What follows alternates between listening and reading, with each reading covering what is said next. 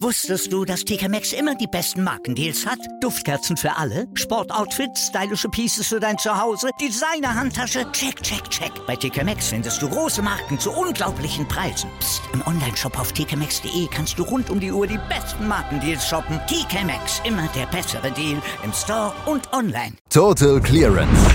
Der Snooker-Podcast mit Andreas Thies, Christian Ömicke und Kati Hartinger auf meinsportpodcast.de.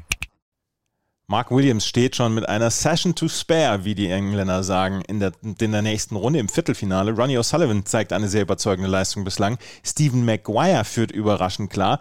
Und nach wie vor fehlen uns so ein bisschen die dramatischen Matches. Und darüber trotzdem sprechen wir hier bei Total Clearance auf meinsportpodcast.de auch am Wochenende. Heute tue ich das mit Kathi Hartinger. Hallo Kathi. Guten Morgen, Andreas. Ja, die Spannung muss man ein bisschen anders suchen beim Snooker dieses Mal. Bei der WM habe ich das Gefühl. Also zum Beispiel könnte man bei Mark Williams mitzählen, ne, wie viele Century Breaks schafft er pro Frame. Also das war eine gewisse Spannung tatsächlich in diesem Match. Ansonsten war nicht so viel los. Ne? Also wir hatten ja damit geendet, dass Jackson Page sich immerhin noch einen Frame erkämpft hatte in der ersten Session. Also keinen Session Whitewash hinnehmen musste. Aber recht viel besser ist es halt auch nicht, ähm, wenn man nur einen Frame auf dem Konto hat nach einer kompletten Crucible Session. Ja, jetzt hätte man natürlich ein bisschen gehofft, dass er vielleicht gleich mehr die ersten vier Frames gewinnt, aber nee, Mark Williams ging raus und spielte eine 110. Also der Mann ist eine dermaßen Century-Maschine bei dieser WM, wie man es von ihm ja doch selten sieht. Ähm, Jackson Page behielt fast die Konzentration im nächsten Frame. Ach man, was war das schade, ne? Spielt eine 69 und Mark Williams gewinnt den Frame mit 70 zu 69 Punkten. Also bitterer geht's wirklich nicht mehr für den Jackson Page.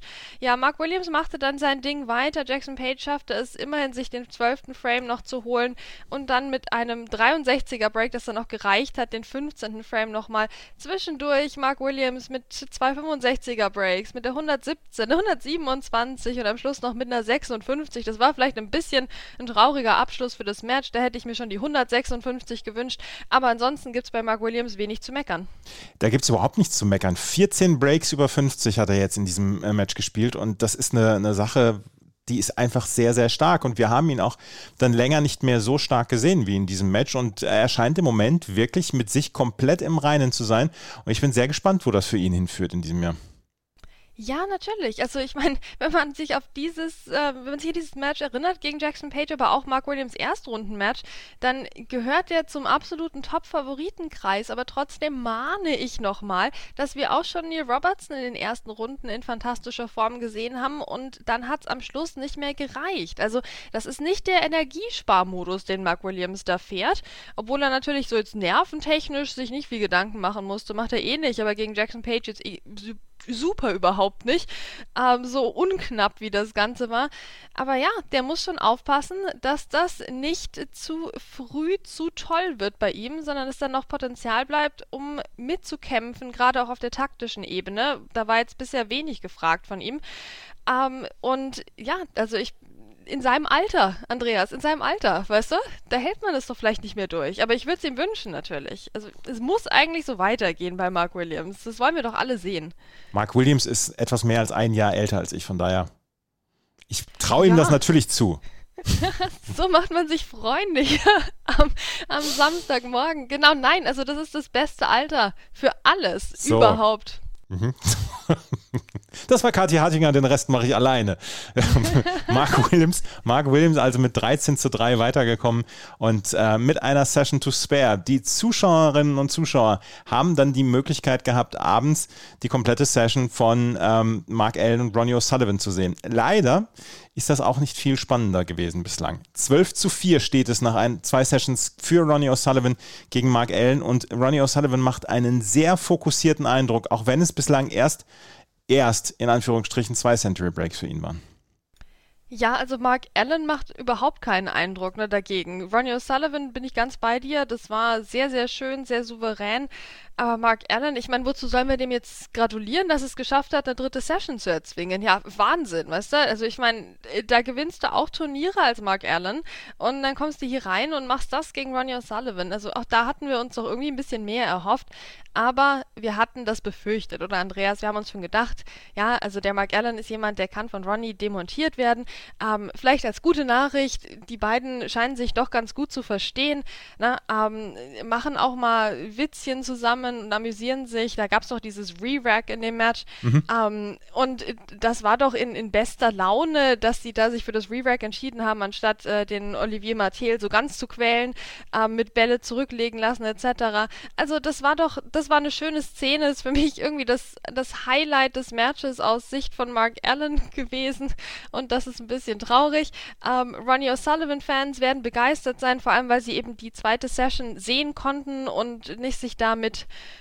zweitklassigen Spielern wie äh, Mark Williams abgeben mussten auf ihrer Seite im Crucible. Ähm, deswegen, ja, war eine schöne zweite Session auch. Also, hey, was haben wir da schöne Breaks gesehen von Ronnie O'Sullivan. Ähm, und dann dieser krönende Abschluss hier im 16. Frame, dann nochmal mit der 100, nachdem er in Frame 3 schon die 131 gespielt hatte.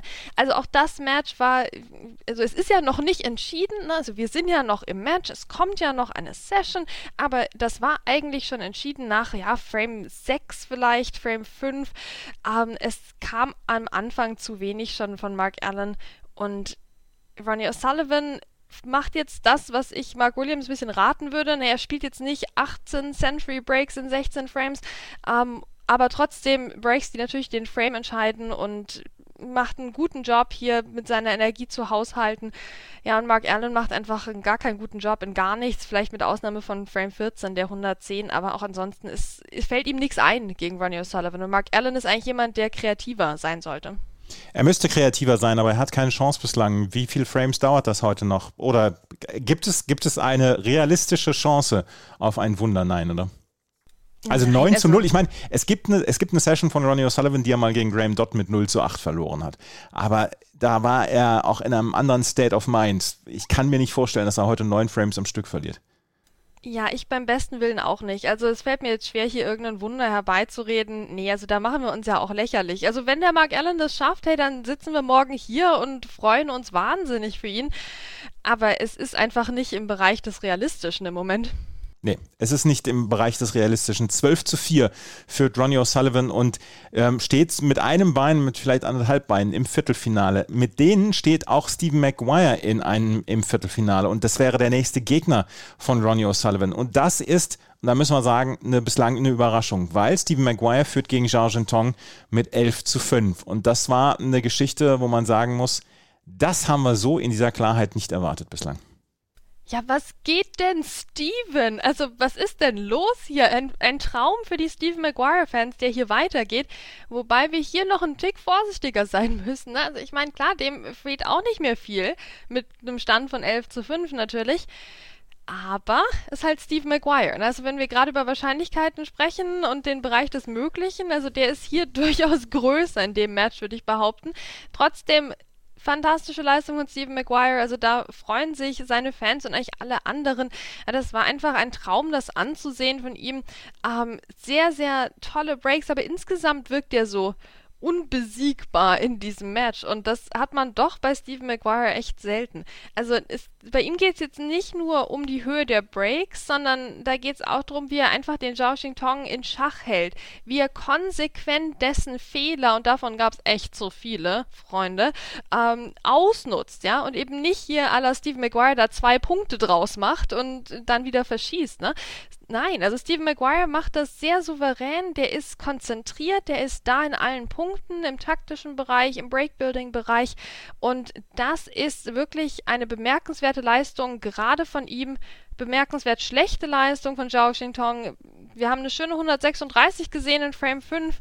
Wir haben andere tolle Ansätze gesehen in der ersten Session, aber in der zweiten Session tue ich mir jetzt echt schwer, mich an einen guten Ball von ihm zu erinnern. Ja, also da war wenig los bei ihm. Auch er hat es nicht geschafft, dann in diesem langen Match. Dann du hast ja doch, wir haben, wir haben 16 Frames gespielt, das heißt 16 Mal wurde neu aufgesetzt und du hättest frisch die Chance, irgendwas zu gestalten in dem Spiel.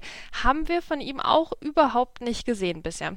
Das haben wir bislang wirklich nicht. Und du hast es gerade gesagt, bei Stephen Maguire ist man sich dann immer noch so ein bisschen, kleines bisschen unsicherer, ob er das jetzt durchzieht. Allerdings die ersten beiden Sessions waren wirklich jetzt wirklich gut. Und das ist ja, ist man ja nicht so richtig gewohnt von Stephen Maguire, der so schwankend war in seinen Leistungen in den letzten Jahren, nicht mehr die ganz, ganz riesigen Erfolge hatte und wo man jetzt auch gesagt hat, vielleicht liegt seine beste Zeit dann auch schon hinter ihm. Der macht hier einen starken Eindruck und ähm, das Viertelfinale ist nicht mehr weit für ihn. Zwei Frames, die wird er schon so zusammenkratzen, habe ich das Gefühl. Ich denke auch mal. Also ich würde es ihm auf jeden Fall total wünschen. Ähm, und er hat auf Basis der ersten beiden Sessions wirklich alles mitgebracht, was du brauchst, um hier im Crucible richtig weit zu kommen. Und jetzt möchte ich dann den Steven Maguire Disclaimer auch mal wegnehmen. Das müssen wir ihm jetzt auch mal gönnen, weil er hat es über zwei Sessions schon gezeigt. Ja, also normalerweise haben wir doch Steven Maguire mit einer Super Session und dann geht am nächsten Tag oder in der nächsten Session zumindest überhaupt nichts. Das haben wir jetzt hier schon mal besser gesehen und deswegen, nee, komm, jetzt machen wir Disclaimer freien Steven Maguire, der ähm, es hier einfach durchziehen wird. So, das war Katja Hantiger mit dem Statement zum Tage. Ähm, durchziehen werden es auch noch äh, Mark Selby und Yang Bin Tao. Die haben gestern eine Session hingelegt, die zwischendurch etwas zäh war und die durch, äh, vor allen Dingen natürlich vom Kampf dann geprägt war. Das haben wir bei Mark Selby in den letzten Jahren sehr häufig gesehen. Mark Selby, letztes Jahr ist er Weltmeister geworden, ist in diesem Jahr nicht so gut drauf. Auch abseits des Tisches ähm, läuft nicht alles gut wirklich für Mark Selby. Aber er beißt sich durch. Und das sogar nach einem 2 zu 4 Rückstand, wo Mark Selby die letzten beiden Frames gewonnen hat. Es ist Kampf für Mark Selby. Es muss sich durchbeißen für Mark Selby. Aber es ist alles offen gegen Jan Bingtao momentan. Und äh, von einer Favoritenstellung möchte ich bei beiden noch nicht sprechen. Du? Nein, und Bitte, Andreas, also jetzt wird hier wieder gesprochen, dass das Match zäh ist. Freunde, wir haben doch jetzt hier mal ein spannendes Match. Es steht 4 zu 4 nach der ersten Session. Ausgeglichener geht es kaum. Wir haben Dramatik erlebt, weil Mark Selby in jedem Frame ein 54er Break gespielt hat, gefühlt, und trotzdem es nur 4 zu 4 steht aus seiner Sicht. Also da ist alles dabei in dem Match, was wir uns eigentlich gewünscht hatten, und jetzt ist es wieder nicht recht. Na toll. nicht, nicht geschimpft ist genug gelobt. genau, okay. Also Mark Selby Ivy hat tatsächlich fantastisch angefangen in diesem Match. Die ersten eineinhalb Frames waren ganz im Stile seines WM-Siegs aus dem letzten Jahr. Also da hat er schöne Breaks runtergespielt. Das war richtig, richtig toll. Und dann hat er richtig, richtig dumm verschossen und Yan Bingtao konnte sich den zweiten Frame holen ähm, zum 1 zu 1 und das war für mich schon so ein Sorgenzeichen, denn das ist der Mark Selby leider aus der aktuellen Saison, der gut gute Ansätze zeigt in den Breaks, aber dann völlig unvorhersehbar irgendwas verschießt.